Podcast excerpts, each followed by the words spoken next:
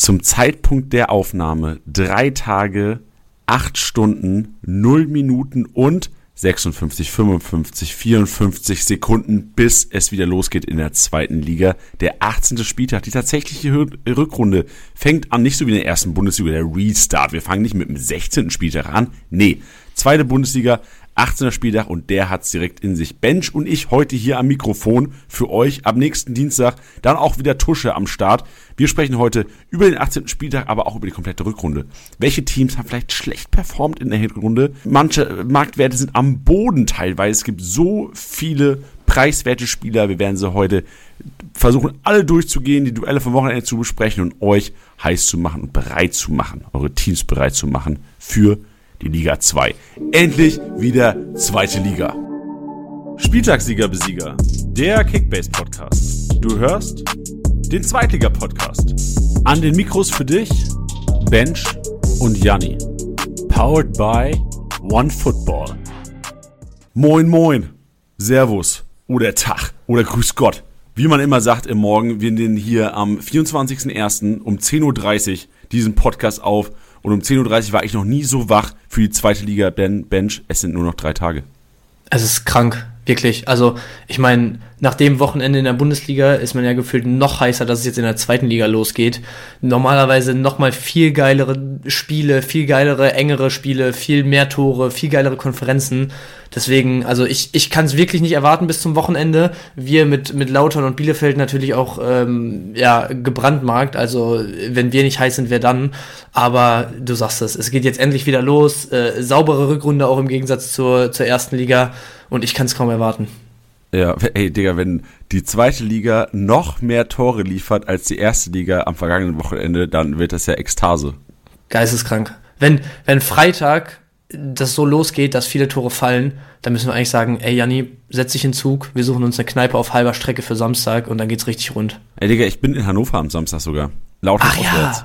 ja, ja stimmt. Ich bin, ich bin, du bist, bist, du Sonntag nicht auch daheim gegen Sandhausen im Stadion? Ja, nee, schaffe ich nicht, terminlich. Aber äh, Was hast du denn für Termine an einem Sonntag, Bench? Ich spiele ja selber noch Fußball, ne? Ah, dann, dachte, fällt dann immer auf den Sonntag. Ich dachte, sowas kommt wie, wie Brunchen gehen. Ja, nee, nee, hör auf. Also, wenn, wenn ich brunchen gehe, bevor ich Arminia gucke, also dann helft ich, ich würde sagen so da, da muss ich da muss ich schon wirklich in, in Rente sein und nur noch mein mein Leben mit Puls unter 120 genießen wollen aber ich glaube selbst dann wäre das keine Option. Oder heftige Beziehungsprobleme weil ich glaube dann muss man sowas machen manchmal. Ja okay stimmt. Beziehungsretter Sonntag ja, genau, stark. ja, weil, ey, wir haben ja auch wirklich am, am Wochenende, wir waren in der ersten Liga unterwegs und wir haben oft gehört, so eure, viele Manager haben uns gesagt, dass ihre Freundinnen uns hassen. Ja. Aber es waren auch, also da denke ich gerade an Sonntag in Hamburg wieder. Ähm, da war, boah, ey, nimm's mir nicht übel, wenn du den Podcast hörst. Ich, mir fällt dein Name nicht mehr ein. Ähm, der war aber mit seiner Freundin Lina da, mit denen ich dann kurz gequatscht hatte im Vorfeld auf die Spiele. Ähm, und er meinte auch, ey, gestern mit meinen Jungs halt Konferenz geguckt, wie immer in der Kickbase-Runde den ganzen Samstag verbracht, so. Sonntags ist dann immer Mädelstag bei uns, die anderen mussten jetzt alle in eine Thermo und so. Und äh, er war der Einzige, wo seine Freundin gesagt hat, ja komm, okay, für, für das Event heute machen wir's.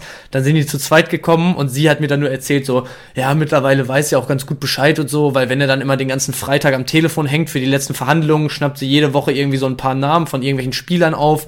Er redet natürlich ganze Zeit darüber, darüber, wie geil oder wie schlecht die halt sind. Deswegen war die halt auch mittlerweile einfach teilweise so im Thema.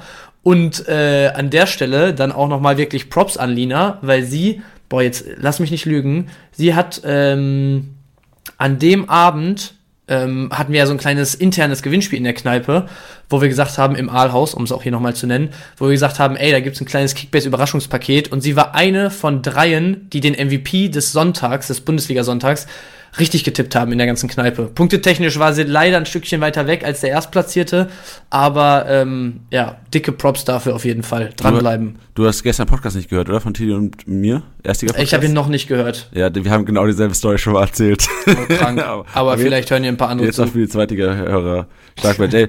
Lass mal ähm, kurz Intro, was heute so passieren wird. Ne? Wir werden ähm, erstmal auf den 18. Spieltag eingehen. Oder machen wir das zuerst mal was am Ende? Wir machen erstmal allgemein, oder? Allgemein so ein bisschen Feeling zweite Liga, welche Neuzugänge gibt's und äh, von welchen Mannschaften wir, weil heute wird auch viel persönliche Meinung, ähm, viel subjektive Meinung auch dabei sein, von welchen Mannschaften wir in der zweiten, in der Rückrunde einiges erwarten. Und es gab ja echt Mannschaften, wenn man auf die Tabelle guckt, Ganz unten steht das Sandhausen, da würde ich mich nicht aus dem Fenster lehnen, aber da hast du Bielefeld auf 16, St. Pauli auf 15. Also es gibt einige Vereine, die was gut zu machen haben und da bin ich mal gespannt auch auf deine Einschätzung. Ich habe ja so meine so ein bisschen im Kopf, wir haben es jetzt nicht abgestimmt, welche Mannschaften wir da irgendwie primär vorne sehen. Also es wird viele subjektive Diskussionen heute geben und dann natürlich 18er Spieltag im Fokus weil viele auch, ähm, ich habe auch mit einigen, wir kommen immer wieder das Wochenende zu sprechen, geil, ich habe mit einigen gesprochen, mit einigen Erstligamanagern gesprochen, die gesagt haben, ja, ich habe zwar keine Zweitliga- äh, zweite äh, Bundesliga Kickbase Liga, aber ich zocke halt Championship und höre mir den Podcast an und will im Grunde genommen nur meine Elf zusammen basteln. Und für die ist ja eigentlich immer auch geil, dass man ähm, sich so die die Dreierblöcke irgendwie zusammenbaut aus den Teams, wo wir glauben, dass das lohnt sich und vor allem auch Vorbereitungsspiele. Ich habe mir heute Morgen, Digga, ich habe mir heute Morgen ähm, Statistiken von allen Vorbereitungsspielen der von den ganzen Zweitligateams reingezogen und es gibt, es gab Leute, muss ich ehrlich zugeben, die haben jetzt die letzten zwei, drei Vorbereitungsspiele gestartet jeweils, die hatte ich nicht auf dem Schirm, die kannte ich nicht, die hätte ich niemals gekauft, hätte ich mir das heute Morgen nicht angeguckt. Ja, krank. Also, ich glaube, dann direkt einmal reingeworfen, wenn du wirklich die ganzen Vorbereitungen studiert hast, die Zeit hatte ich jetzt heute leider nicht, da kannst du dann gerne mal immer den Opener machen, aber wo wir dabei sind, so wer, wer könnte jetzt eine Rolle spielen und reinrotieren, der vielleicht bisher nicht so krass die Rolle gespielt hat oder wer könnte jetzt wirklich liefern, dessen Marktwert am Boden ist und so. So, so zwei, drei Takes habe ich dazu auf jeden Fall auch. Ich würde ja. wirklich sagen, lass uns, lass uns erst einmal durchgehen, vielleicht die Teams einfach Tabelle oben bis unten, was wir da sehen. Ähm, das eine oder andere Team werden wir da sicherlich auch überspringen. Ähm, und dann machen wir am Ende Prediction zum Spieltag. So machen wir die Kiste. So machen wir das Bench. Und ich kann schon mal sagen, Bench hat mir heute Morgen einen Namen gesagt, den kannte ich nicht. Du hast mir irgendeinen Namen gesagt. Also Bench, das wird heute der größte Cliffhanger dieser ganzen Episode. Bench hat mir einen Namen gesagt, der hat gesagt, das wird der Philipp Clement der Rückrunde. Also es wird ein krasses Rohpunktemonster und ich kannte ihn nicht. Shame on me, aber ich bin überzeugt. Außer du bist ich spoiler gar nicht. Ich spoiler nicht. Ich spoiler gar nicht. Vielleicht, nicht. Äh, aber damit es noch ein krankerer Cliffhanger ist, ähm, boah, ich überlege gerade, was ich sagen kann. Der ist der, keine 2 Millionen wert, ich sag's nur schon mal. Äh, der Nachname ist ein äh, deutsches Adjektiv. Digga, was ist das denn hier jetzt? Ich, ich wollte erst die, die Trikotnummer revealen hier, aber das wäre zu einfach gewesen. Dann wärt ihr einmal durchgeskippt und hättet es, hättet es auf dem Schirm gehabt. Welcome Deswegen to Kickbase. Ähm, wir machen Exit Games hier. Wir machen so, so Riddles einfach heute den ganzen Tag. Ja, Mann. Okay, Janni, let's go. Darmstadt. Im Moment oben einfach, einfach komplett ins, ins kalte Wasser geschmissen gerade, ne? Deine Takes zu Darmstadt in der Rückrunde. Bin bereit, wenn weiter stabil stehen. Ähm, bei Darmstadt äh, auf jeden Fall auf dem Zettel haben äh, Isherwood, weil Pfeiffer wahrscheinlich noch raus wird, sein wird, die ersten zwei, drei Spiele. Sonst mhm. kann ich mir nicht vorstellen, dass sich viel verändern wird an der Startelf. Keine äh, großen Abgänge.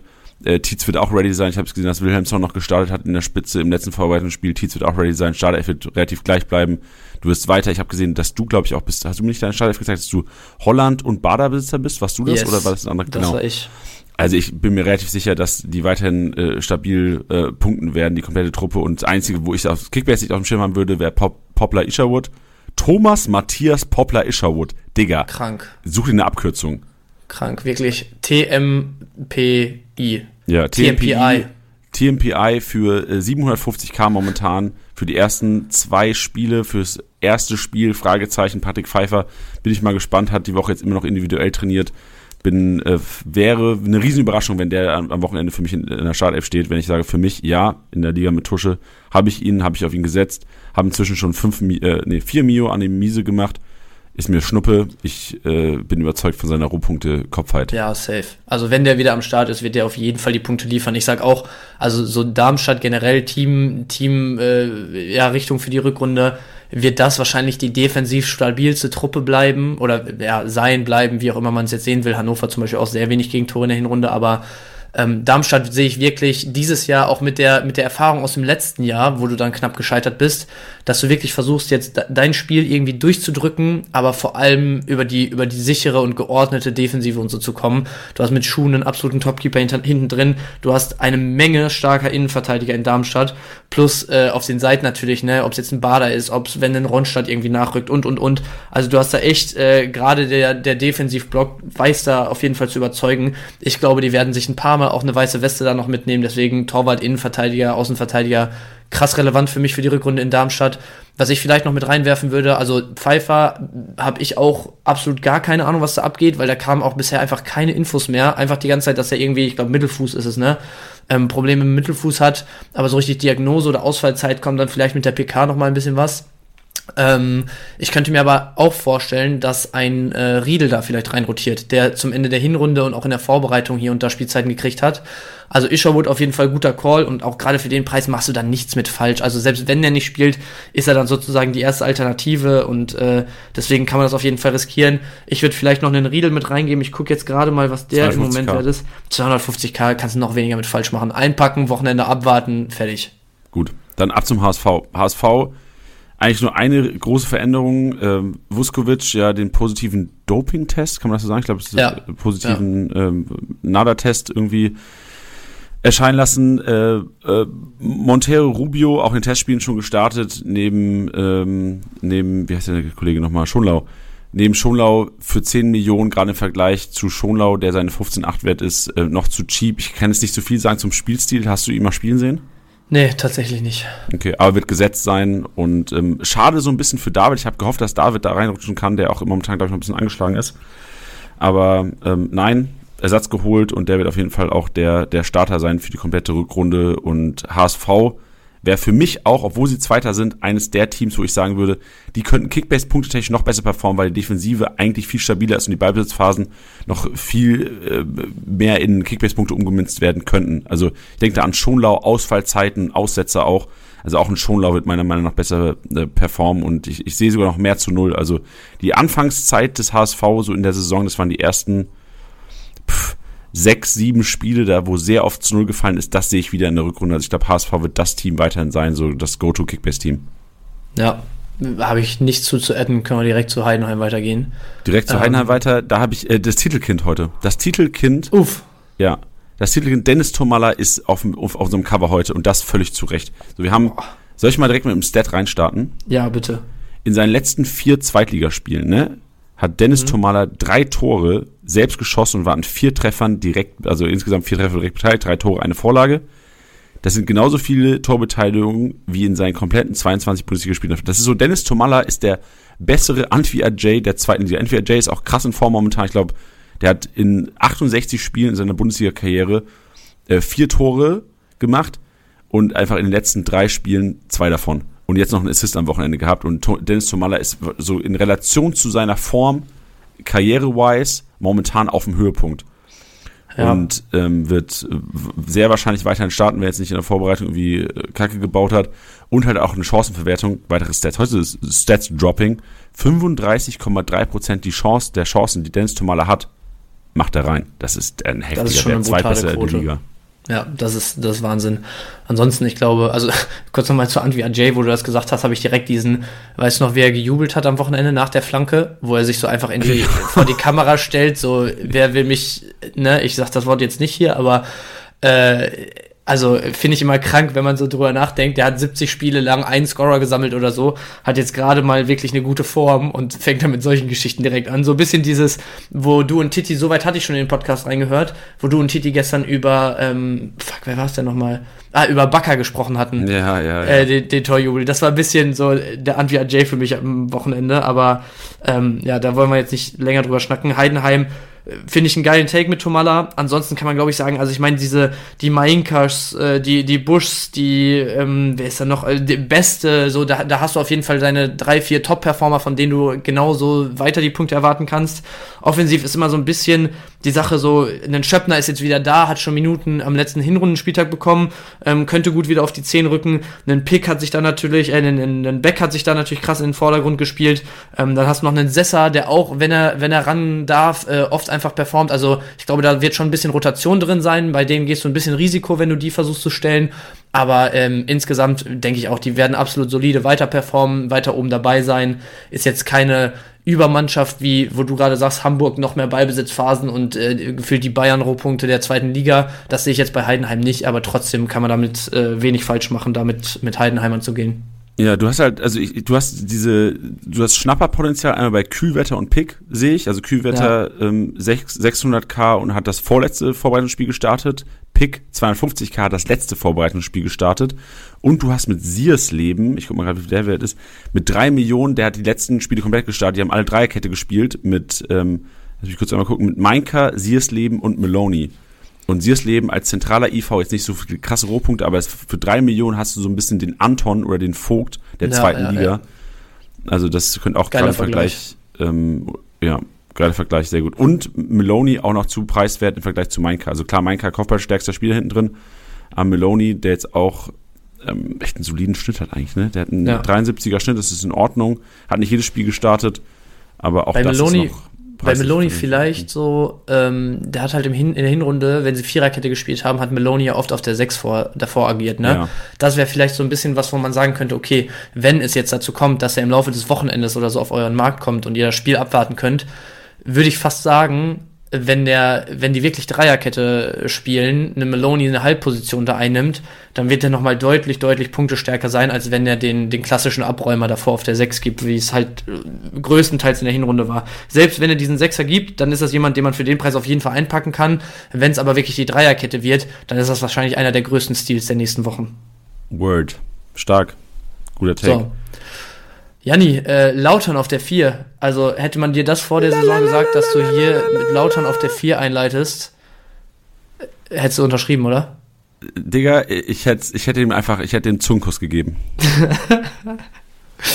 ja, also ich glaube, das überlasse ich dir jetzt mal, den Take zu Lautern. Ja, bei Lautern wird sich generell nicht viel verändern in der Startelf. Riesen-Upside, Philipp Herrscher, ähm, hat das letzte Vorbereitungsspiel auch gestartet auf der rechten Flügelposition. Ähm, bin mir relativ sicher, dass er einer der Spieler sein wird, die im Vergleich zur Hinrunde am meisten Spielzeit bekommen in der Rückrunde. Ähm, es gab ein paar Abgänge, so Klingenburg ist weg, äh, nee, Klingenburg ist nicht weg, aber Klingenburg wird keine Rolle mehr spielen. Wunderlich ist weg, bedeutet auf der anderen Seite, dass ähm, Spielzeit für Philipp Clement ähm, sehr wahrscheinlich durchgezogen wird. Also in der Hinrunde war es oft so, dass Philipp Clement so zu 75., 80. raus ist.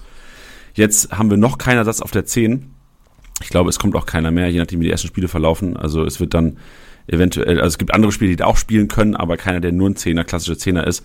Und Philipp Clement wird, glaube ich, einer der Spieler sein, die davon krass profitieren, weil, er einfach, weil er einfach nicht in der 75. raus muss. Wenn er, außer er ist natürlich platt, dann wird er sicherlich ausgewechselt. Ähm, Herrscher eine Million momentan wert, wäre für mich ein Gamble-Objekt, wenn man drauf setzen würde. Und zur Innenverteidigerposition, also generell zur Innenverteidigung, also klar, äh, Tomiak wird ges weiterhin gesetzt sein. Es gab ja Bormuth, der die letzten Rückrundenspiele gemacht hat, weil Kraus auch teilweise angeschlagen war und dann, weil es irgendwie lief, er drin geblieben ist. Bin mir relativ sicher, dass Tomiak und Kraus wieder das Innenverteidiger-Duo geben werden und gegebenenfalls je nach Gegners Aufstellung vielleicht mal mit Dreikette agiert werden würde das ist in der Hinrunde, wenn es gemacht wurde, oft schiefgegangen bei uns. Deswegen Bormut wäre für mich einer, den ich jetzt, für ich nicht setzen würde, außer es kommt zur Verletzung von Kraus, Tomiak oder überraschende Dreikette. Amen. Wir machen weiter. Hannover auf der 5 und äh, da übernehme ich mal kurz. Also erstmal genereller Take zu Hannover ich finde, das ist die Mannschaft, die über die Hinrunde wahrscheinlich ähm, den positiv gemeint den krassesten Progress gemacht hat, so gerade was die defensive Ordnung und so angeht. Das war am Anfang schon teilweise noch ein bisschen wild, was da generell auf dem Platz passiert ist. So zum Ende der Hinrunde haben die sich krass stabilisiert, gerade ähm, ja Defensivabteilung. Da sehe ich auch keine Veränderungen. Also ein ein Zieler, ein ähm, Neumann in der Innenverteidigung, wenn er jetzt wieder ran darf, ein Airbnb, auch also beide noch unter 5 Millionen wert. Ähm, auch äh, auf, den, auf den Seiten, also einen Köhn, der auch noch die Standards tritt, im Moment einen über 100er Schnitt hat. Das sind auf jeden Fall alle Spieler, wo ich sage, ey, einpacken, wenn ihr die Gelegenheit habt. Ähm, und ansonsten habe ich auch gar nicht mehr viel mehr, glaube ich, so zu Hannover. Ich glaube schon, dass die ungefähr in der Tabellenregion weiter sich bewegen werden. Nur ähm, würde ich dann hier den Cliffhanger an der Stelle mal auflösen. Und zwar war der Spieler, der gemeint war am Anfang der Episode, Sebastian Ernst. Das Hä, wer? Sebastian Ernst. Trikot Nummer 10 ähm, ist, ist wirklich ein Spieler, der, der, wenn er auf dem Platz steht, der hat viel den Ball, der kreiert viel.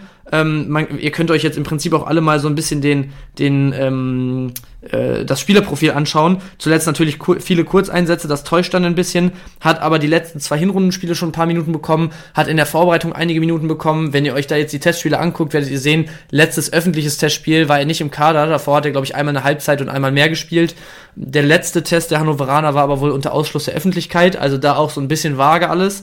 Ähm, wenn man aber mal weiter zurückgeht, so Anfang der, der Saison, warte mal, wie weit ist das?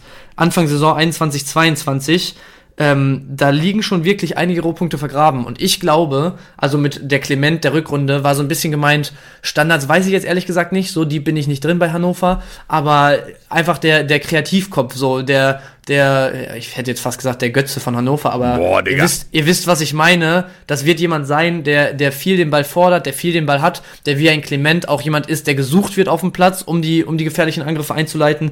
Und deswegen ist Ernst mit aktuell nicht mal zwei Millionen Mark wert für mich einer, wo wir, wenn wir am Ende des Jahres hier sitzen oder du und Tusche hier sitzen oder wir alle drei oder wie auch immer, wo wir vielleicht sagen, ey, hätte man sich den Anfang der Rückrunde eingepackt, das hätte noch mal ein, zwei Tabellenplätze weiter oben bedeuten können. Ich habe mal sogar geguckt, der hat gegen Zürich, die haben gegen FC Zürich ein Testspiel gemacht, hat er auf äh, vorne in der Spitze gespielt. Kann der das auch?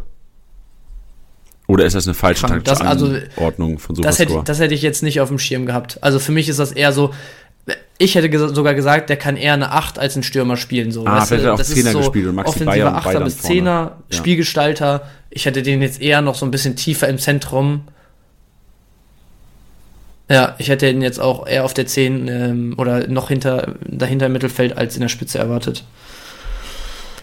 Yes, ähm, aber also äh, jetzt nicht zu krass irgendwie das Ganze hier interpretieren. Ne? Ich sage jetzt nicht, dass das der Wanizek irgendwie der Rückrunde wird, aber ich kann mir schon vorstellen, dass der auf jeden Fall einen, einen 90er Schnitt hinlegt und für die aktuellen 2 Millionen jemand ist, wo ihr jetzt sozusagen ja ihn als Lückenfüller mitnimmt, er euch dann einen 90er Punkteschnitt über die ganze Saison liefert und das vielleicht so die Personalie war, die euch an den ersten vier, fünf Spieltagen jeweils 100 Punkte mehr bescheren könnte. So, wisst ihr, was ich meine? Du weißt, Ja. was ich meine, Jani. Weißt du, was ich gerade sehe? Nee, erzähl's mir. Alle Testspiele, ich habe die letzten drei durchgeguckt, hat Momulu gestartet von Hannover. Der ist nicht in Okay. Kickbase drin. Who is that guy? Von Hannover 2. Monjo Momulu. Ja, ich, ich mach's mir hier auch mal nebenher auf. Also ich bin gespannt. Also, 20 Jahre. erstaunlich. Ich weiß nicht, ob da krass viele Leute verletzt waren, aber der hat quasi neben Besuschkow gestartet in der Zentrale. Das ist strong. Und Hinrunde hat er Regionalliga gespielt, 19 Spiele, 7 Tore, 9 Vorlagen. Wow.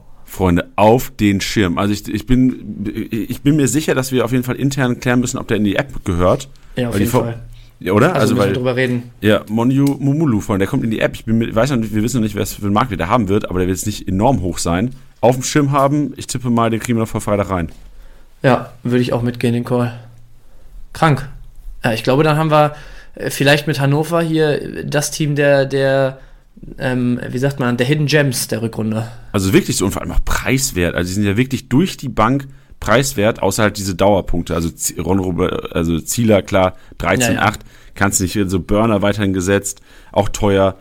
Ähm, Muro ja auch schon teuer, Köhn auch zu Recht leider teuer. Aber äh, wo, wo man halt wirklich auch noch sagen muss, wer wirklich zu günstig eigentlich ist, ist ähm, Neumann durch die Sperre am Ende der Hinrunde. ja, das ne? stimmt, das stimmt. Also der, der ist eigentlich auch, wenn der fit ist, komplett gesetzt in der Dreierkette. Ähm, und damit, also unter 5 Millionen im Moment musst du mitnehmen. Ja, minus 109 Punkte am 15. Das ist krank. Spieltag. Das ist Lego krank gewesen. Das ist heftig. Das ist, das, das ist der Rekord in der zweiten Liga, oder? Also das war der niedrigste Wert in der Hinrunde wahrscheinlich. Boah, kann gut sein. Ich wüsste jetzt nicht, wo noch mehr, noch mehr Slapstick war, aber ja, also minus 109 ist schon sehr, sehr hart. Schmerzhaft. Ich glaube, da reden wir jetzt auch nicht weiter drüber, bevor die Hörer, die ihn haben, abschalten. Ja, das ist richtig. Ich finde auch generell, du kannst halt so mit Bejuschkow 1,7, mit Schaub 1,1. Das sind halt alles so Leute, die eventuell wirklich so, wenn die einen Stammplatz bekommen, wenn es halt auch geile Kickbase-Punkte, weil Schaub hat einfach Ball Ja. Ja, aber Schaub, also eigentlich war das halt auch einer, wo wir Anfang der Hinrunde, ich weiß noch genau, ich hatte ihn in meinem Team, habe viel Geld für ihn bezahlt. Hab dann zum Glück nach vier, fünf Spieltagen schon die Entscheidung getroffen, äh, dass der es vielleicht eher nicht ist dieses Jahr. Also die Qualität bringt er auf jeden Fall mit, aber ich sehe halt nicht so richtig, er hat in der Hinrunde nicht geliefert und mit den Vorschusslorbeeren, mit denen er aus Köln gekommen ist, ähm, nicht die erste Elf gepackt so. Warum sollte er es jetzt tun, weißt du? Ja, ist auch Sebastian Kerk ist auch gerade, da kann ich auch vielleicht ganz kurz erzählen, wir haben ja auch diese, die Liga mit Tusche und den Zweitliga-Profis. Sebastian Kerk hat aufgehört. Sebastian Kerk hat, konnte den Punkt nicht standhalten, der in der Kickbase-Liga herrschte und hat tatsächlich retired. Wir haben nämlich neu gestartet in der Rückrunde und hat gesagt, ey Freunde, ich bin erstmal raus. Uff. Warum Uff. habt ihr mich nicht reingeholt? Ja, wir wollten ja gewinnen auch. Okay. Gut, äh, Hannover, ich glaube, damit haben wir es, oder? Hast du noch mehr? Nee, reicht auch langsam zu Hannover. Das Problem ist halt, Ja. die kriegen halt am Wochenende eine Klatsche von Lautern. So würde ich jetzt erstmal nicht aufstellen. Ja, da- kommen wir ja gleich noch zu, zu den Predictions fürs Wochenende. Das wird so schwer in Hannover, ey. Paderborn. Paderborn, Ja.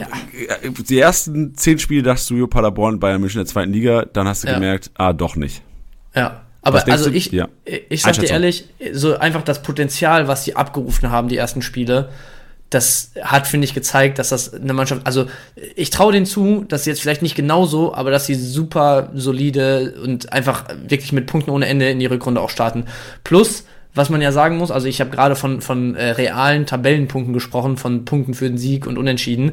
Ähm, und in den Spielen, in denen die performt haben, waren die halt rohpunkttechnisch auch wirklich das Bayern der zweiten Liga. Ne? Also Ja, ein Schallenberg auf der 6 sogar Aktion gehabt, dass er durchgehend seine 100er, 120er mitgenommen hat. Ein ähm, Muslia äh, Abschlüsse ohne Ende gesammelt, hatten wir oft irgendwie auch ähm, die Stats drin, dass er einfach aus allen Lagen schießt. Ein Justwan, der über die Standards und so auch ewig viele Aktionen hatte. Ein Hoffmeier, der gefühlt so also ja, andere Seite, aber so ein bisschen in der Dreierkette auf der halbrechten Position, so der halblinke Guardiol des letzten Jahres war, äh, zu Beginn der Hinrunde, da auch einfach unglaublich viel ins 1 gegen 1 irgendwie gegangen ist, in die gegnerische Hälfte gedribbelt hat, tiefe Pässe gespielt hat. Also Paderborn ist eine Mannschaft für mich, wo ich sage, ähm, obwohl sie zuletzt ein bisschen am Schwächeln waren, wenn man die jetzt so gegenüber, keine Ahnung, führt, in denen man einen Kader für oben gesehen hat vor der Saison, Nürnberg, wo man einen Kader für oben gesehen hat, Pauli, die man weiter oben erwartet hat, so von diesen ganzen Kandidaten, die so, so underperformt haben, vermeintlich in der Hinrunde oder zum Ende der Hinrunde, bin ich mir bei Paderborn am sichersten, dass sie jetzt wieder ready sind nach der Vorbereitung und wieder liefern.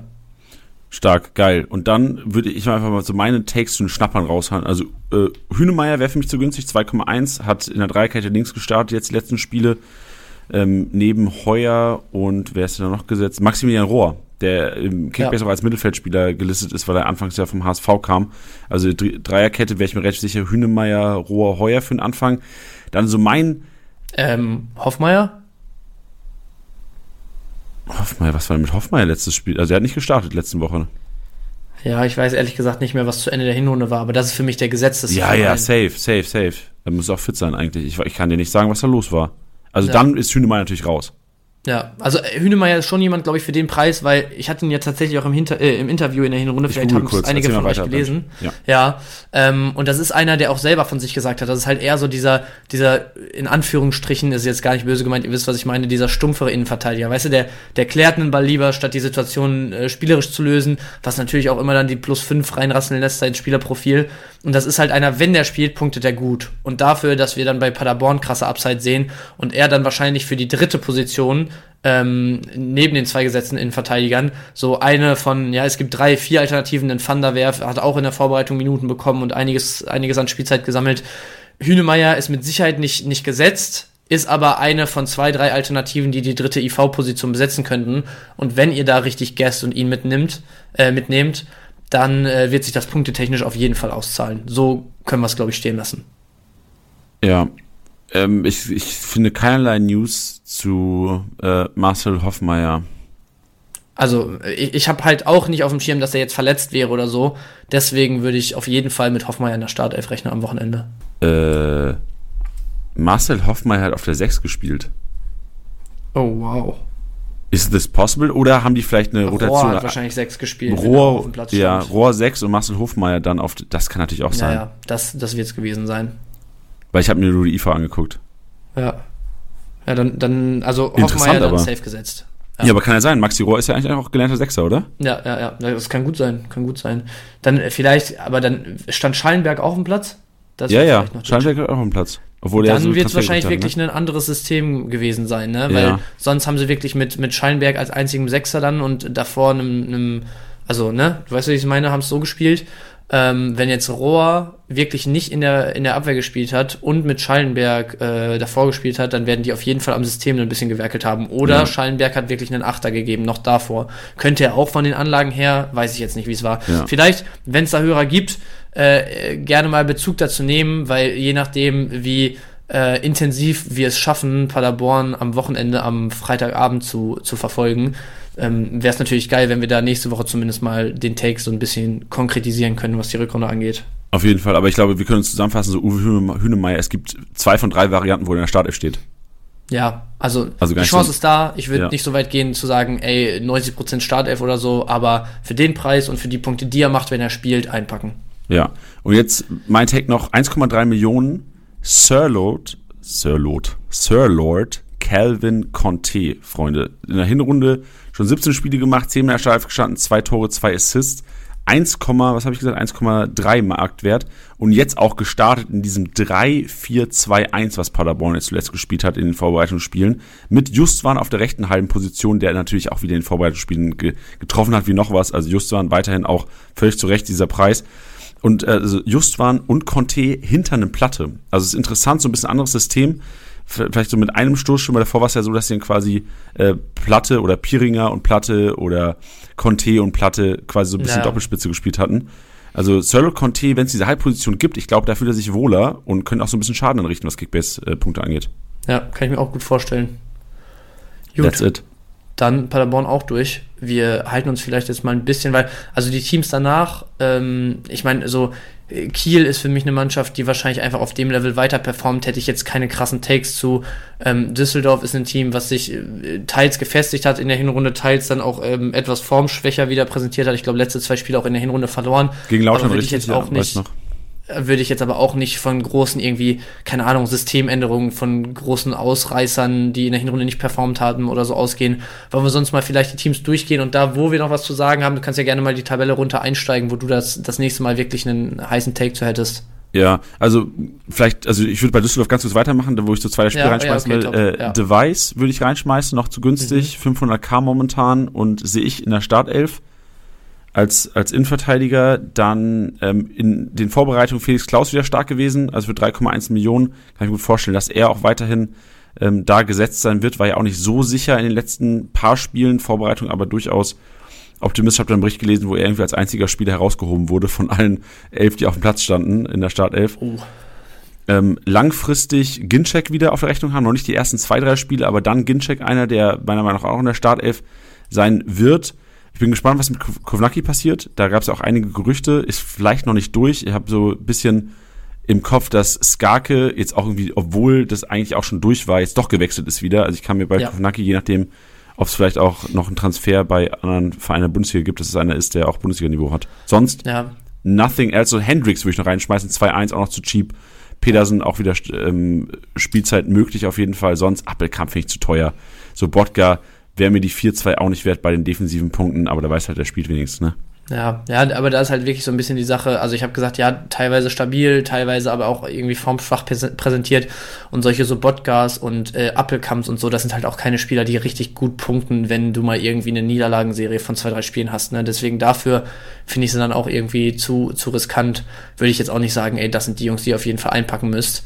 Ähm, ja, und äh, zu, zu Kovnatski wäre vielleicht noch interessant. Also ich meine, das wäre kein direkter Ersatz, aber vielleicht würde man damit nochmal den Kader auffüllen wollen. Er war ja ein Thema in Gladbach. Je nachdem, ob und was mit Tyram jetzt vielleicht noch kurzfristig äh, passiert, könnte man halt ähm, so ein bisschen in die Richtung spekulieren. Im Sinne von Tyram geht, man könnte vermuten, dass mit Kovnatski vielleicht kein erster Stürmer für Gladbach, aber so einer für die zweite Reihe verpflichtet werden würde, würde bedeuten, dass die Chancen für einen Ginczek dann natürlich noch größer werden, wenn der, wenn der jetzt wirklich wieder richtig bei 100% ist. Ähm, also Ginczek finde ich einen guten, guten Take, sollte man auf dem Schirm haben bei Düsseldorf und damit hätte ich es dann auch zu denen. Top. Dann mache ich Kiel weiter, habe ich im Grunde Ja. nur zwei Personalien, die für mich zu günstig sind. Auf der einen Seite Simon Lorenz, sehen Gesetze in der Innenverteidigung, 1,5 Mio und äh, Kirkeskov 3-1, auch noch zu cheap, Punkte technisch solide, 75er Schnitt, das ist normal teurer in der zweiten Liga. Ja. Habe ich auch nichts, nichts mehr zu adden. Ähm, Rostock, ja, weiß ich nicht. Also hast du da Takes? Ja. Also äh, Rostock ist auf jeden Fall für mich. Ich äh, habe jetzt tatsächlich den Preis aktuell nicht vor Augen, aber ähm, vor allem Fröde ist jemand, den man da immer auf dem Schirm haben sollte. Auch von der von der Spielweise her für Kickbase kann das echt 7 Mio, dicke. aber gibt dir recht, Ja, fast gut, 100er das- Schnitt. Ist doch ist okay ja, aber ja, also kann, kann man einpacken dafür, aber ist jetzt mit 7 Millionen nicht Ja. zu günstig, so, da wollte ich hin. Ähm, und ansonsten, ich habe jetzt tatsächlich die Vorbereitungsergebnisse da nicht so krass auf dem Schirm, aber wer zu Beginn der Saison ein krasser Rohpunkter teilweise war und auch viel über Standards gekommen ist, da hast du vielleicht die Info für mich, wie, inwiefern der eine Rolle gespielt hat, war äh, Simon Rhein. Hat der in der Vorbereitung eine Rolle gespielt oder eher nicht? Weil wenn ja, der ist unter einem Mio wert, wäre das jemand, wo ich sage, ey, den kann man sich als Lückenfüller sehr, sehr gut aufstellen. Also Simon Rhein, gerade ein 75er Schnitt fast, sehr, sehr wahrscheinlich Startelf, hat es in den Vorbereitungsspielen auch neben dem Dressel agiert. Bin mir relativ sicher, dass er da auch weiter in der Startelf stehen wird. War ja auch, glaube ich, auch nur aufgrund einer Verletzung raus. Ne? Ich sehe jetzt im, im Spielerprofil, genau, nach dem, die ersten, die ersten sechs Spiele in der Startelf, dann raus gewesen bis zum 13. Spieltag. Ja. Also ich habe jetzt ehrlich gesagt nicht komplett auf dem Schirm, wie und was da war, aber das war auf jeden Fall jemand, der mir am Anfang der Saison sehr, sehr positiv auch aufgefallen ist im Spiel. Ähm, deshalb, wenn er jetzt in der Vorbereitung wirklich wieder eine Rolle gespielt hat, dann ähm, einpacken, wenn sich die Gelegenheit ergibt. Mit unter einer Mio auf jeden Fall äh, einen Stil wahrscheinlich. Ja, also Stil hast du auch, also John Verhoek auch noch zu cheap, 1,6, du hast einen Pröger 2,9, also du kannst im Grunde genommen, so dein Team kannst du bauen und dann füllst du mit Rostockern auf, wenn du irgendwie nur 3, 4 Mio übrig hast. Auch ein, äh, ein Ingelsson könnte auch meiner Meinung nach sehr weiterhin äh, Duljevic auch in der Startelf gestanden in den Vorbereitungsspielen. Also du hast jede Menge Gamble-Potenziale und Auffüllmaterial bei den Rostockern. Die sind alle cheap, ja. das ist echt ein Joke. Also Rostocker sind cheap, cheap, cheap, cheap. Da muss man aber sowieso sagen, ähm, generell was die Entwicklung vom Markt in der zweiten Liga angeht, so die, die Mittelklasse-Teams oder auch die, die underperformed haben in der Hinrunde, jetzt vielleicht nicht Rostock, aber da gibt's noch zwei, drei Kandidaten gleich, zu denen wir kommen, wo ich sage, ey, die werden es besser machen in der Rückrunde. Viel zu günstig vom insgesamten Teammarktwert, wenn du das dann vergleichst ja. mit den 10, 15 Millionen Spielern von Heidenheim und Co. Und dann hast du jetzt einfach mal ganz kurz reingeworfen, so einen, so einen Tempelmann, der irgendwo bei dreieinhalb, vier Millionen oder so steht, wenn wenn Nürnberg langsam anfängt zu performen, ist das jemand, der auch vorm Tor gefährlich werden kann. Den hatten wir auch zwei, dreimal mit irgendwie Top 5, was Abschlüsse am Spieltag und sowas angeht. Solche Spieler im Moment viel zu günstig. Da braucht man gar keine Schmerzen dabei haben, mit einem kleinen Overpay auch reinzugehen. Das wird sich rentieren. Fühle ich. Geil. Top. Ähm, ja, Rostock durch. Was sagst du zu Fürth? Ja, muss besser performen als in der Hinrunde. Rogota weiterhin Zielspieler Nummer eins, wird sicherlich seine Abschlüsse bekommen, sonst shaky. Shaky, weil auch, also ich glaube, hinten und vorne kannst du machen. In der Zentrale einfach durchgängig enttäuscht, auch was Kickbase-Punkte angeht. Also ich bedenke, du kannst hinten kannst du Linde kannst du haben, du kannst einen Jon kannst du haben, über die linke Seite Meierhöfer wäre für mich zu cheap noch für zwei Mio, das wäre so einer der Schnapper momentan. Dann äh, Michalski wird weiterhin gut punkten in Zentrale, aber da hast du genauso, so ein Christiansen wird es nicht mega abreißen. Du wirst einen Raschel haben, der ab und zu mal ähm, seine 50, 60 Punkte irgendwie einheimst aber dann geht es erst vorne wieder weiter. Also Zentrale, ja. so Duziak, Green und Co. für mich keine Kickbase-relevanten Spieler. Vor allem auch, weil da fast keiner dabei ist, wo ich sage, hundertprozentig immer gesetzt. Wahrscheinlich ja, genau, Christiansen noch am ehesten, aber da, da sind jetzt auch nicht die Riesenpunkte, hast du schon gesagt. Die einzige Personalie, die ich noch reinwerfen würde, also ein Rogota lohnt sich in meinen Augen sogar für die 12,5, die er wert ist. Du hast es gesagt, absoluter Zielspieler, Kapitän, alle Standards gefühlt, die irgendwie in Tournee stattfinden, schießt die Elver. Das ist auf jeden Fall jemand, wo ich sage, in der Rückrunde kann der diese 12,5 Millionen äh, Punkte technisch wert sein und stemmen.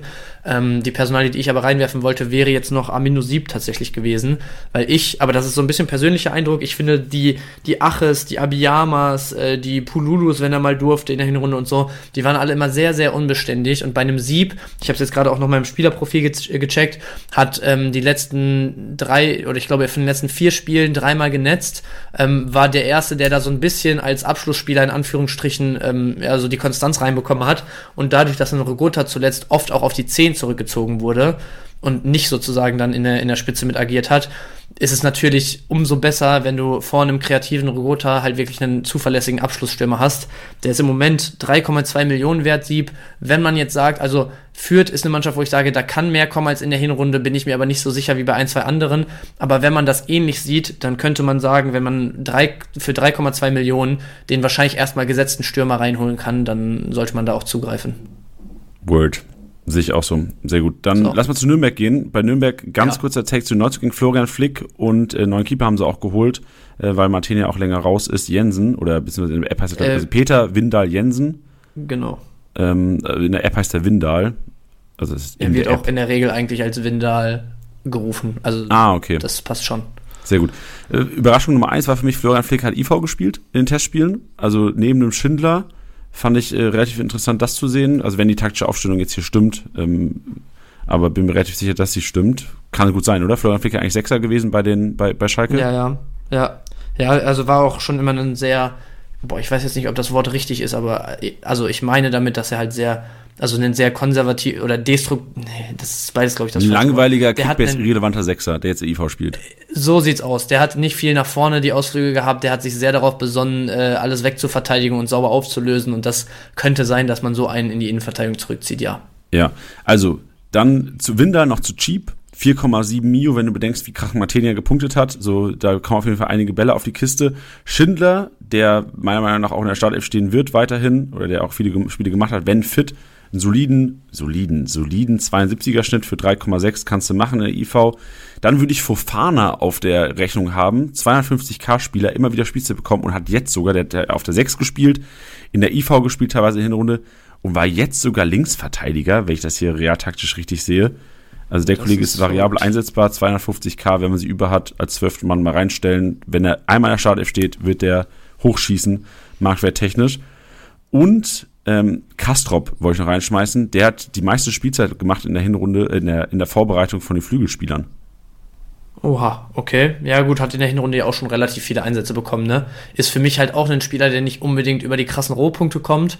Aber ja, für den Preis und dann mit der, mit der Zeit, mit den Side-Facts jetzt durch die Vorbereitung, ähm, auf jeden Fall jemand, den man auf der Rechnung haben sollte. Ich hätte nur noch einen Spieler, den ich reinwerfen würde. Ich glaube, du warst durch, ne? Ich, äh, auf den Sturm will ich noch einmal eingehen, aber mach du gerne zuerst. Okay, ja, ja es, es, es, wäre, es wäre ein Stürmer gewesen. Ich hätte nämlich, ähnlich wie bei Sieb gesagt, einen Dua, da auf jeden Fall der erste gesetzte Stürmer. Ähm, ich bin, wo wir gerade bei Fürth oder wo ich gerade bei Fürth gesagt hatte, ich traue denen mehr zu, aber bin mir nicht so sicher, ähm, ist Nürnberg eine Truppe, wo ich eher sage, ey, da, da passt die Substanz in der Breite auf allen Positionen irgendwie und auch die zweite Reihe, den traue ich auf jeden Fall mehr in der Rückrunde zu. Und dann ähm, Dua als der gesetzte Neuner auf jeden Fall für viereinhalb Millionen einpacken. Ja, ich sehe auch, also das Duo, Dua da Ferner ist für mich eigentlich Ja. das perfekte Duo vorne drin. Hat jetzt auch im letzten Vorbereitungsspiel zusammen gestartet. Du hast einen Kopfballstarken vorne drin, einen mit Speed. Und ähm, für 4,4 Duo und 2,5 da Ferner ist das sogar ein Duo. Wenn ich Clubfan bin, so oder so, aber auch so kann man das Ding nicht mal reinstellen. Ja. Passt. Dann Genau. ähm, und ein Regen- vielleicht noch fürs Wochenende auch. Ich sehe gerade, der, Ja. der Nürnberg verlor nur eins der letzten sechs Zweitligaspiele. Also die sind Ja, in Form. Form. Ja. ja, die haben ganz, ganz lange sehr, sehr nah ähm, mit Bielefeld da unten drin gehangen. Also jetzt sind es auch nicht viele Punkte, die die beiden trennen, aber Nürnberg ist ganz gut geklettert die letzten Spiele. Yes. Gut, ich, sage, äh, ich sage ganz ehrlich, Regensburg, keine Ahnung. Wenn wir jetzt über Ja. Regensburg reden, ich kann, ich kann dir sehr, sehr wenig leider über Regensburg sagen. Das ist mir Ja. ein bisschen unangenehm. Ich hätte jetzt auch nicht viel, ehrlich gesagt. Also ich meine, Thalhammer ist schon jemand, der so der einzige wirklich sehr solide Rohpunkter immer in der Hinrunde war. Ist auch jemand, den man für den, für den Preis einpacken könnte. Wen ich vielleicht noch so ein bisschen auf der Rechnung ähm, hätte, ähm, warte mal, nicht, dass ich mich jetzt hier vertue. Ähm, doch, da vertue ich mich, glaube ich. Nice. Ähm, perfekt. Ähm, wen ich aber trotzdem ein bisschen, also was heißt ein bisschen auf dem Schirm hätte, wen ich auf dem Schirm haben würde, wäre ähm, Sapret Singh, der letztes Jahr ja schon eine gute Rolle da gespielt hat, dann glaube ich zurück zu den Bayern gegangen ist, nach und nach sich irgendwie so ergeben hat, dass er doch wieder nach Regensburg geht, jetzt aber nicht spielberechtigt war in der Hinrunde. Ich weiß nicht, wie sich da die Vorbereitung entwickelt hat und wie er sich da jetzt irgendwie noch reingearbeitet hat, aber mit 700.000, wenn man jetzt äh, vielleicht parallel als als ähm, Kickbase-Manager sich mal die, die Vorbereitung anschaut ähm, und da sieht, dass ein Singh ähm, viele Minuten bekommen hat, wäre das jemand, wo ich sage, für 700k einpacken, der kann auf jeden Fall liefern, ist auch so ein quäliger Kreativer. Ähm, und einzige andere Sache, die ich jetzt noch wirklich einfach nur so in den Raum werfen würde, weil ich da auch keine Meinung zu habe, ist, du hast Urbich aus Köln geliehen, ähm, also jungen Nachwuchstorwart aus Köln, wo man in Köln sehr, sehr viel von ihm gehalten hat. Ähm, bei der Laie jetzt auch gesagt hat, man verleiht ihn, weil man auf jeden Fall ihm mehr Spielzeit einräumen wollen würde und die Chance bei Regensburg sieht. Also ich denke, der wurde auch mit einer gewissen Perspektive jetzt nach Regensburg geholt. Denn Stojanovic war ja jetzt äh, länger verletzt. Ich meine gesehen zu haben, dass er sogar in der Vorbereitung äh, jetzt schon wieder ein Spiel gemacht hat, aber ich bin mir nicht ganz sicher. Deswegen das bitte gerne nochmal gegenchecken. Aber wenn Stojanovic noch ausfällt oder irgendwie auf der Kippe steht, dann könnte ich mir fast vorstellen, dass es einen, mindestens ein Kopf-an-Kopf-Rennen zwischen Urbich und Kirschbaum wird und ein Torwart für 700k oder drunter ist natürlich, also brauchst du gar nicht drüber nachdenken. Ne? No-brainer, so wie wir immer Ja. sagen. Ich will nur ganz So kurz noch den es. besten Torschützen der Vorbereitung von Regensburg reinwerfen. Das habe ich gerade mal gegen gecheckt. Niklas Schipnowski hat die meisten Tore erzielt in der kompletten Krass. Vorbereitung. Und jetzt kommt, jetzt kommt der, jetzt kommt der Bummer. Ein Tor. Regensburg hat es Auf. geschafft, in den Vorbereitungsspielen, es waren an der Zahl nur zwei, ein Tor zu schießen. Und das hat Schipnowski geschaffen. Ja, ich glaube damit, das ist dann das Wort äh, zu Regensburg, mit dem wir es abschließen. Ja, oder? ich will auch gar nicht, also ich, ich sehe halt Regensburg aus Kickbase als mega Chance. Wenn du dich bei Regensburg auskennen würdest, hast du Ja. einen mega Vorteil in Kickbase. Ja, aber, aber, also, ich will auch niemandem dazu nahe treten oder niemanden jetzt hier irgendwie kleinreden, aber Regensburg, weiß noch, wie die in die Saison gestartet sind. Die standen nach fünf, sechs Spieltagen ganz, ganz oben. Die haben, glaube ich, irgendwie aus den ersten, boah, lass mich lügen, ich meine, die Ja, haben irgendwie ja. aus den ersten fünf Spielen irgendwie elf Punkte geholt oder sowas, waren ganz oben mit dabei.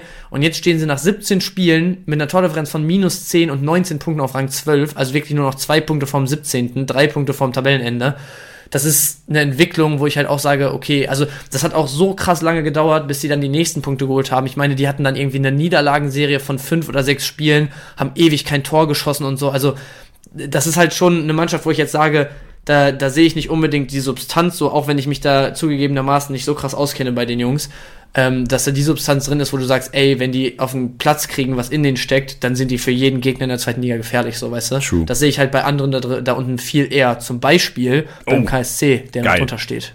Ja, KSC, äh, Mikkel Kaufmann, äh, von, äh, liebe Grüße von Tusche, Choi auf der 10 auch gestartet, die jetzt die Vorbereitung spielt. Also Mikkel Kaufmann mit Schleuser Doppelspitze, Choi auf der 10 und äh, Christoph Kobalt auch Oh, Spielzeit wow. bekommen, also auch ihn auf der Rechnung haben, weil das ist, ist noch ein 500k-Spieler? Äh, warte, ich guck gerade. Kobalt 250k, ja. Ja, here we go. Ja, mitnehmen. Habe ich sonst auch nicht mehr zu, zu sagen. Also ich, das Einzige, was ich so reinwerfen würde, aber die Jungs kosten auch einen, einen stolzen Taler. Einen Heise und einen Wanizek werden weiterhin, egal Ja. wie es sich für die Mannschaft entwickelt, äh, ihren, ihren Dienst da leisten. Gut, Wanizek 19 Millionen, brauchen wir eh nicht drüber reden. Aber ein Heise ist halt sowas, wenn wir eben sagen, zum Beispiel, boah, Jetzt fällt mir natürlich kein Name ein, aber wir hatten zum Beispiel bei Heidenheim ein, zwei Spieler, wo wir gesagt haben, ja, oder bei, bei Hannover auch, ja, die sind ihre 7, 8, 9 Millionen wert, irgendwie Burner und Co., ich weiß es jetzt nicht ganz aus dem Kopf, aber so ungefähr in der Spanne und die performen halt im Moment als Team und holen dadurch, oder holen unter anderem dadurch die Punkte. Und ein Heise ist halt jemand, wo ich sage, ey, die stehen auf Rang 13, haben eine negative Tordifferenz, der ist Verteidiger, das war jetzt echt nicht das Gelbe vom Ei in der Hinrunde, der hat einen 104er Schnitt gespielt, was passiert, wenn Karlsruhe jetzt mal drei, vier, fünf Mal am Stück punktet, so, weißt du? Dafür sage ich halt für 10 Millionen, wenn du den mit anderen vergleichst, die mit, mit dem Team wirklich performt haben in der Hinrunde, würde ich mir eher einen Heise einpacken, wo du nach unten gefühlt, äh, wo der Boden erreicht ist so und wo alles nach oben offen ist. Ja, fühle ich, sehe ich, dieses Tandem. So, hast, du teures Tandem, aber geiles Tandem, Wanizek, Heise, hast du richtig viel Spaß in Kickbase. Wirklich, da kannst du nicht letzter mit werden. Das stimmt, richtig. Braunschweig, da sind einige dabei, mit denen du letzter werden kannst in der Liga. Aber ähm, ich würde rauswerfen, äh, Dekali, auch getroffen jetzt im letzten Testspiel, eigentlich wenn fit auch gesetzt. Ich war mir nicht sicher, wie fit er ist, aber er hat, glaube ich, im letzten Testspiel auch sogar gestartet. Dekali wäre für mich zwei, für 280k einer, den ich noch zu günstig äh, empfinden würde. Sonst kenne ich mich ehrlich, also da bin ich jetzt auch ehrlich, ich habe mich primär mit den Teams oben beschäftigt. Ich kenne mich zu wenig aus bei Braunschweig. Ja, also bei, bei Braunschweig fand ich immer so ein bisschen schwammig, was die Situation auf der 9 in der Hinrunde anging. So auf einmal Uja zwischendurch irgendwie drei Spiel, viel, äh, drei, vier Spiele am, am Stück genetzt. Zwei Spieltage später nach einem torlosen Spiel dann trotzdem wieder rausrotiert. Dann hat mal einen Lauberbach gestartet, der ja auch eigentlich im letzten Jahr wirklich eine sehr gute Rolle bei Braunschweig gespielt hat. Ähm, dann, glaube ich, zu Beginn der Saison noch gerade so aus einer Verletzung kam. Nee, das war nicht Lauberbach, das war dann Ihorst, glaube ich, der aus der Verletzung kam. Aber da ist so ein bisschen, also kann ich jetzt auch nicht sehr viel zu sagen, aber jetzt hat man noch einen Winsheimer geholt im Winter. Der ist bei 1,5 Millionen. Jetzt auch keiner, wo ich sage, ey, einpacken, der wird liefern auf jeden Fall. Aber wenn man, wenn man, wenn sich andeutet, dass Braunschweig da ähm, offensiv einen, einen ganz guten Schuh spielt und ein Winsheimer da irgendwie eine gute Rolle spielt, dann würde ich mir den mal einpacken. Ansonsten der einzige, wo ich sage, ey, den hätte ich als, also von den Braunschweigern wirklich auch gerne in meinem Team, der aber aktuell, glaube ich, immer noch verletzt ist und ich bin mir nicht sicher, wie lange noch, ist ähm, Emanuel Ferrei. Weil, also der Junge ist wirklich so ein, so ein kleiner Magier am Ball, der kann immer, also ich erinnere mich an äh, ein Spiel in der Hinrunde, wo er, glaube ich, irgendwie in der 60. von der Bank kam, noch irgendwie zwei Buden und Assist oder sowas geliefert hat, das Spiel im Alleingang gedreht hat, trotzdem dauernd irgendwie hier und da Wehwehchen, glaube ich, sehr verletzungsanfällig, deswegen, da müsste man sich wahrscheinlich auch selber noch mal ein Stück weit schlau machen, ähm, wann und inwiefern er wieder eine Rolle spielen kann, aber das wäre jemand, wo ich auch für die viereinhalb Millionen sagen würde, den würde ich mir einpacken, wenn, äh, ab, wenn sich abzeichnet, dass er wieder startet. So sieht's aus. Pauli. Pauli machen wir ganz kurz, äh, keine großen Abgänge. Auch geil, dass Paccarada noch eine, eine halbe Saison das spielt, glaube ich, für die, für die Paulianer. Ich würde David Otto einfach mal reinschweißen. Ich habe gesehen, dass im letzten Testspiel, was jetzt ja auch meistens ausschlaggebend ist für Start, äh, vorne in der Offensive gestartet hat. Da haben, ist ja eigentlich auch das große Problem von St. Pauli, dass sie keinen Stürmer Ja. vorne drin haben. Ja. Und wenn man für 250k oder 390k ist er inzwischen wert, sich Mhm. einen David Otto reinstellen könnte als Gamble-Objekt, Solid. Solid. Sonst keine weiteren Ja. Takes. Ja, ähm, einzige, was ich noch reingeben würde, Pauli für mich eine Mannschaft, wo ich in der Rückrunde viel mehr als in der Hinrunde sehe, weil die einfach eine geile Spielanlage eigentlich haben. Und ähm, da vielleicht so kleiner Disclaimer einfach für die Leute da draußen. Wir sind uns bewusst und äh, wir sind da auch dran, dass Pauli noch zwei, drei Neuzugänge hatte. Die haben, glaube ich, einen Brasilianer, ähm, Mauridas hieß er, glaube ich, aus Polen geholt, noch in der, in der Vorbereitung, der auch Minuten bekommen hat und ein, zwei andere Leute auch, die eine Rolle spielen. Da gibt's äh, t- tatsächlich ein, zwei äh, technische Probleme über den Provider bei uns, ähm, weshalb die noch nicht integriert sind.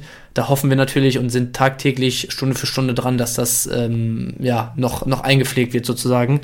Habe ich aber sonst auch keine großen Takes. Werden, glaube ich, die entscheidenden Personalien wie, Personalien wie in der Hinrunde sein. Ein Paccarada wird krasse Punkte machen, ein Medic wird jetzt zeitnah wieder da sein und ein guter Punkter sein. Ähm, du hast einen, einen Hartl, der äh, auch so ein bisschen Schaltzentrale ist, der Punkte machen wird. Ähm, nicht viel, was sich grundsätzlich verändert in der Truppe. Gut. Und dann mache ich direkt mit Bielefeld. Bielefeld weiter. Und ähm, ja, da würde ich es auch recht, recht nüchtern tatsächlich halten. Also ähm, transfertechnisch nicht viel passiert in der Winterpause. Ähm, du hast ähm, ich, Corbiano, ich hoffe, ich spreche ihn jetzt richtig aus, geholt, der zuletzt viel in der Championship, äh, Championship und League One, also so zweite, dritte Liga in England aktiv war, ähm, von den Wolverhampton Wanderers jetzt geliehen wurde. Ist, glaube ich, 1,90 tatsächlich groß, ähm, hat insgesamt in seiner Karriere so 60, 40 Mittelstürmer und Außenstürmer gespielt. Für Bielefeld kommt er, glaube ich, eher äh, für den Flügel in Frage, weil mit Serra Klos du da eigentlich immer einen von den beiden vorne stehen hast, wo ich im Moment übrigens Serra vorne sehe. Ähm, ansonsten jetzt nicht viel an Neuzugängen oder so, wo ich sage, die haben Riesenrelevanz. Ich glaube schon, dass Bielefeld einen Kader hat, der eine größere Rolle spielen kann. Ich muss aber auch so ehrlich sein jetzt, dass ich von der, von der Spielart und Weise, von der Anlage und so wie sich das die letzten Wochen in der Hinrunde auch entwickelt hat, sagen muss, ich sehe da jetzt keine krasse Entwicklung. Und auch die Vorbereitungsspiele, ich habe mir das Spiel gegen Gladbach zu Teilen angeguckt, ähm, aus dem Trainingslager ein, zwei Zusammenschnitte und so gesehen. Das war jetzt nichts, wo ich sage, ey, äh, die haben es jetzt, also das heißt, die haben es jetzt gecheckt, hört sich so böse an, aber das ist jetzt nichts, wo ich sage, ey, da, da siehst du krassen, krassen Progress und ich sage, Bielefeld marschiert jetzt auf jeden Fall, äh, klettert da in der Tabelle auf jeden, äh, auf jeden Fall in der Rückrunde. Ich glaube schon, es ist mehr drin, aber es ist so ein bisschen ja, so ein bisschen ähnlich zu Fürth, wo ich eben gesagt habe, traue ich mehr zu. Da gibt es aber andere Teams da unten, wo ich mir sicherer bin und wo auch vom Spielstil her, selbst wenn es für Bielefeld funktioniert mit den Punkten, nicht die riesen Rohpunkte sehe. Kannst du einmal IVs ranken? Also es wird der Viererkette gespielt wahrscheinlich, ne? Ist Jekyll zu cheap noch und wird starten? Jekyll sehe ich schon zu cheap, hat auch in der Vorbereitung relativ viel gespielt. Ich meine, du hast natürlich Hüsing als Stabilisator vor der Saison geholt, so der, der wird auch weiterhin, denke ich, erstmal spielen. Ähm, deswegen, den Hüsing ist wahrscheinlich mit 1,5 Mio deutlich zu günstig. Den Jekyll ist auch mit 400k zu günstig, wird sicherlich eine Rolle spielen. Und dahinter war ja immer so ein bisschen dieses Duell äh, Ramos oder Andrade, ähm, die ich im Moment dann so ja ziemlich auf einer Höhe mit Jekyll sehe. Das wird, glaube ich, eine enge Kiste, wer da spielt. Da sehe ich aber auf jeden Fall Andrade deutlich vor Ramos. Also Ramos mittlerweile, glaube ich, ähm, ja, der, der sich in der Innenverteidiger-Hierarchie ganz unten anstellen muss. Ähm, und dann würde ich einfach ranken Hüsing so äh, einfach fürs, vom Standing her auf der 1, Jekyll, Andrade wahrscheinlich dahinter und Ramos dann dahinter nochmal. Stark. Dann Magdeburg, ich will nur einen Spieler nennen, El Fatli. 250k, Daniel El Fatli, ich glaube gestern oder heute Vertrag verlängert bei Magdeburg, wird weiter in der Startelf stehen, solider 55er Schnitt, 250k Freunde einkaufen. Ja, passt. Ähm, ich gucke jetzt gerade mal noch nach dem Marktwert von Barisch Artig. Okay, 7,7 Millionen. Das ist okay. Ist ein Preis, wo ich auch da sage, okay, kann man machen. Ähm, ich muss halt sagen, ich fand Magdeburg vom Spielerischen her wirklich geil über Phasen der Hinrunde. Und deswegen ist das eine Truppe, wo ich sage, okay, jetzt nicht so safe wie bei Nürnberg oder Pauli, dass da mehr kommt, aber das könnte eine Mannschaft sein, wenn die sich auch mal ein, zwei Gegentore weniger fangen, die in der Rückrunde echt nochmal überraschen können, weil spielerisch sah das über Strecken wirklich gut aus. Artig hat lange gefehlt. Ähm, deswegen Magdeburg so insgesamt mal ein bisschen auf dem Schirm haben. Müller, einer, der da immer gesetzt ist, als Tabellen 17. jetzt einen 78er Schnitt, viereinhalb Millionen wert. Solche Spieler auf jeden Fall auf dem Schirm haben, aber ist jetzt nichts, wo ich sage, den, den musst du holen für den Preis. So sieht's aus. Dann ganz kurz noch Sandhausen, weil, das kann ich jetzt sagen, ich habe einen 6 Minuten Hotel-Checkout. Also wir nehmen gerade aus dem Hotel aus, ich habe in 6 Minuten muss ich ausgecheckt sein und hier liegen meine, meine, meine Hose liegt nur auf dem Bett, der Bademantel liegt neben dem Bett und meine Schlappen auch daneben. Deswegen muss ich noch ein bisschen aufräumen. Drevis, 3 Millionen, wäre für mich zu cheap noch. Framberger ist gekommen aus Augsburg, 1,1 äh, 1,1 Mio, hat auch gestartet jetzt im letzten Vorbereitungsspiel. Da wäre ich mir relativ sicher, dass er in der Startelf steht. Und sonst, I don't know, it's Sandhausen, Alter, die werden halt nicht geil Kickbase-Punkten. Ja, einziger, den ich da noch einwerfe, Okojiri oder Okoroji heißt er, glaube ich. Oh ja, ähm, geil. Letzte Saison schon ganz guter Punkter gewesen. Diese Saison dann jetzt lange verletzt gewesen in der Hinrunde. Im Moment 285k. Oh. Weiß ich auch nicht, wie krass der in der Vorbereitung jetzt schon integriert war, aber Scouting-Liste. Ich habe ihn auch gepackt. Einpacken. Geil, ich liebe den auch. Der ist ein richtig geiler Kicker. Okay. Ja, ja, der ist gut. Das war's, glaube ich, von uns. Also, wir haben es nicht alles geschafft. So, ich habe in, in, vier Minuten inzwischen habe ich Checkout. Ich muss mich ein bisschen beeilen, es tut mir leid, aber, aber wir, wir, ihr kriegt auf jeden Fall nochmal Tusche auf die Ohren, der euch heiß macht aufs nächste Wochenende. Und Freunde, wenn ich die Spiele angucke, so guckt, ey, wir haben über die Teams gesprochen jetzt. Ne? Guckt an, wer Upside hat. Sag kurz zwei der Teams, wo auf die du setzen würdest nächsten Spieltag, Bench. Ähm, Hamburg wird es auf jeden Fall machen. Ähm, ähm, ähm, ähm, warte, lass mich einmal ganz schnell durchgucken. Heidenheim. Ähm, Heidenheim, Heidenheim wird es zu Hause machen. Geil. Ja, Darmstadt. Und Darmstadt gegen Regensburg der sicherste Sieg. Darmstadt gegen Regensburg zu Hause auch zu null, Verteidiger einpacken, aufstellen, abfahren. Und Fortuna Offensive daheim gegen Magdeburg. Magdeburg hinten immer shaky. Fortuna da, da sage ich zumindest viele Tore, weil da ja, genau, Magdeburgs geil. Offensive auch sehr geil. stark. Quartän kannst du aufstellen und Co. Geil, mega. Okay, so. Drei Minuten. Ich muss. Bench, es war geil mit dir. Danke dir und liebe Hörer, nächste Woche wieder entspannterer Podcast, nicht aus dem Hotel, aus sonst wo, aus Buxtehude. Ähm, ja, nee, da bin ich auch gar nicht. Grüße aus Lüneburg. Wo bist du gerade? In Bielefeld? Ich bin schon wieder in Bielefeld. Geil, Alter. Kickbase National. Tschüssi. Ciao, ciao. Und jetzt die Bühne, Tusche. Wir, wir, wir freuen uns alle auf dich nächste Woche Dienstag. So, liebe Kickbase-Freunde und Podcast-Freunde, hier ist der Tusche. Erstmal gesundes neues Jahr an euch alle da draußen. Und äh, ja, auf eine geile Rückrunde in Liga 2. Ich bin so heiß drauf. Ich freue mich tierisch auf diese zweite Liga. So eng, oben wie unten, unfassbar. Da wird noch so viel passieren. Und Janni und ich sind natürlich heiß auf den Podcast. Nächsten Dienstag geht's los. Schaltet ein, hört euch an. Ich werde wieder versuchen, viele Informationen rauszuholen. Erster Spieltag läuft natürlich auch an. Und dann versuche ich euch wie immer zu helfen. Also, einschalten, anhören, Spaß haben, Informationen aufsaugen. Euer Tusche, bis dann, René Hauen. Das war's mal wieder mit Spieltagsliga Besieger, der Kickbase Podcast. Wenn es euch gefallen hat, bewertet den Podcast gerne auf Spotify, Apple Podcasts und Co.